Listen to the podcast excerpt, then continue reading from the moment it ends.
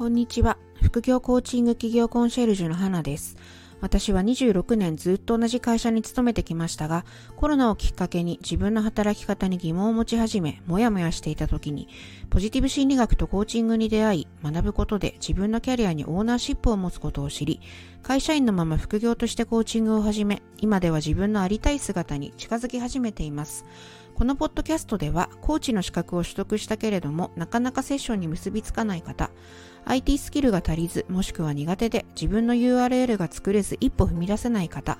自己肯定感が足りず、私なんてと思い、自分のコーチングをクライアントに提供できない方などに、私自身の体験をベースに会社員のまま副業としてコーチング起業するコツを配信していきます。ご興味を持っていただけたらフォローしてくださいね。それでは配信をお楽しみください。こんにちは、花です。今日は副業企業お悩みあるあるについて話してみようかなと思います。まあ、これは私がいろいろな人とまあお話をしてきた中で思っていることなんですけれども、だいたい3つ、あのー、あなたもきっと思って思うことがあるんじゃないかなと思うんですけど、やりたいことがないって思っている時2つ目が何を商品とかサービスにしていいかわからない。3つ目が集客、セールスができない。なんか大体この3つかなって思います。これはもちろん私も通って、まあ現在進行形でね、今もなかなか集客とかセールスについては、えー、うまくいく時といかない時と、まあ山あり谷ありっていう感じで来ていますけど、もう一回言うと、やりたいことがない、何を商品にしていいかわからない、集客、セールスができない、この3つに大体集約されるかなと思ってます。で、今日はこのやりたいことがないって言って、なんとなく立ち止まってしまってるっていう時についてお話ししようかなと思ったんですけど、なんで今日これを話そうかなと思ったのが、うんと日中娘今中3の娘がいるんですけどそこの娘との会話で、まあ、彼女は進路に悩んでるわけなんですね、まあ、中学3年生なので。で、えー、まあ、私が副業だ起業だって言って常日頃わーわー言ってるからか何なのか分かりませんけどやりたいことでお金を稼げるのか不安だっていうんですね。でやりたいことが何なのかわからないから進路が選択できない。まあ、それはそれですごくいい悩みだなと思うんですよね。私自分が中学校の時になんかやりたいことで高校を選ばなかったんですよね。なんかこの学力で行けるとこどこかなっていう探し方をしたのでなんか自分の、まあ、偏差値とかそういう数値目標みたいな感じでレベル分けされているところで自分が入れるところに入るみたいな。だから将来何かやりたいからそこの高校に行きましたみたいなことは全くなかったので、娘のその悩みっていうのはすごく、なんていうか前向きでいいなとは思うんですけど、やりたいことが何なのかわからないから先に進めないみたいなところって、その副業とか起業とか考えた時に、ん、ちょっと待てよと思ったんですよ。で、プランドハプスタンスセオリーって、えー、ご存知でしょうか、うんと、計画された偶然とか、計画的偶発性理論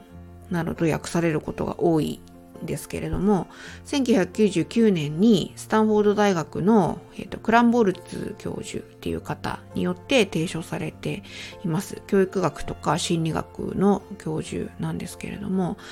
えーと、とキャリアは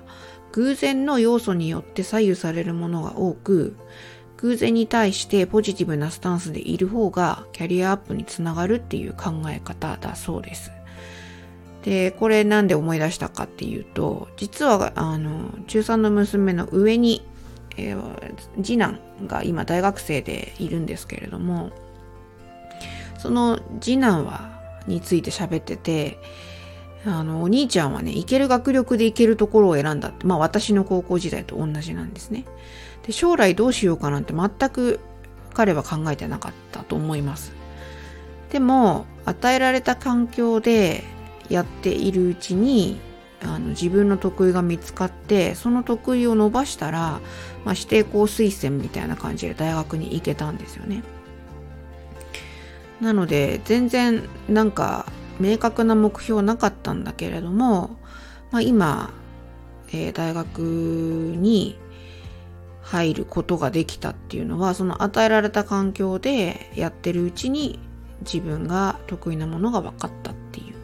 まあ、それが一生続くかどうかっていうのはまた別な話ですけど、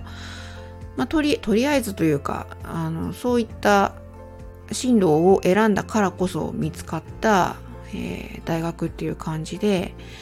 なんかそれはもしかしたら戦略的に良かったんじゃないかなって思うこともあり、まあ、計画された偶然だったのかなっていうふうにまあ、プランドハプスタンスだったのかなと思うんですよね。